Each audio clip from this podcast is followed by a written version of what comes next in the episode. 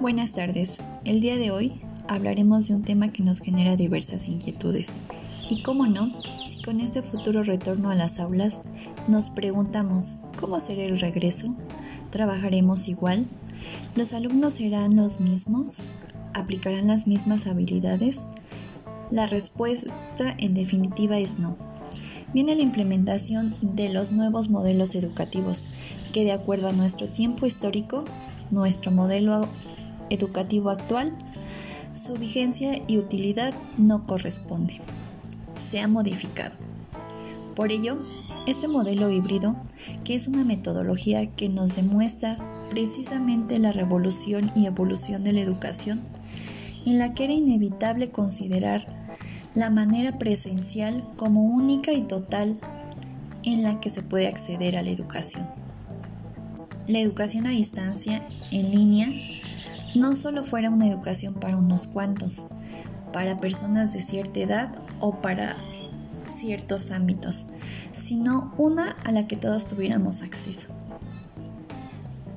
Era necesario un cambio en el ámbito educativo y no solo en reformas, planes y programas de estudio, donde la finalidad es o era implementar las tecnologías de la información y de la comunicación generar diversos ambientes de aprendizaje, trabajar en colaboración, desarrollar competencias, sin antes visualizar que nuestras aulas de medios y aulas telemáticas o bien nuestro trabajo por proyectos, clases presenciales, no era el camino más viable para lograr estos objetivos.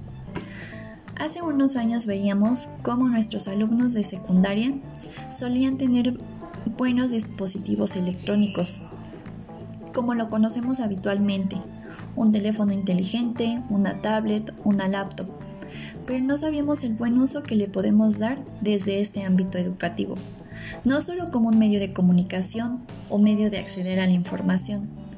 Desconocíamos tantas aplicaciones que nos remiten no solo una educación a distancia, sino precisamente a este modelo híbrido, donde se interactúe de manera más objetiva, vivencial y sobre todo real, donde los objetivos plasmados en planes y programas anteriores sean auténticos, indiscutibles, donde el alumno desarrolle habilidades digitales funcionales que les permita desenvolverse en una sociedad del conocimiento, donde se permita al estudiante utilizar con amplitud y seguridad sus conocimientos adquiridos.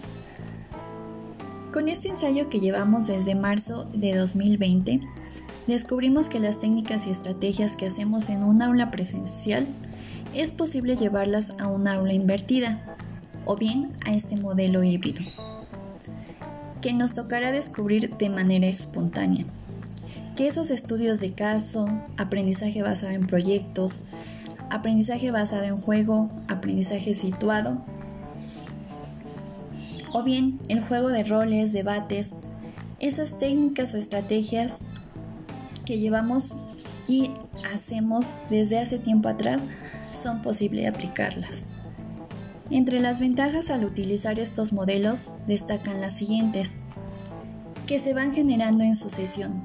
El aprendizaje colaborativo, que si bien es una estrategia en la que se pretende trabajen los alumnos con más personas y no individual, que además promueve el pensamiento crítico, reflexivo y creativo, ¿Cómo se hace a la distancia? Pues mediante diversas aplicaciones. Esta misma ventaja nos lleva a desarrollar diversas competencias digitales que nos permitirá un aprendizaje autónomo y autorregulado.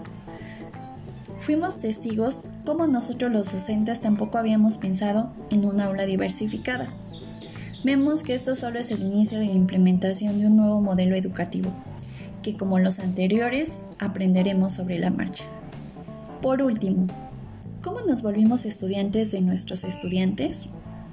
Gracias. Se despide a ustedes la maestra Andrea.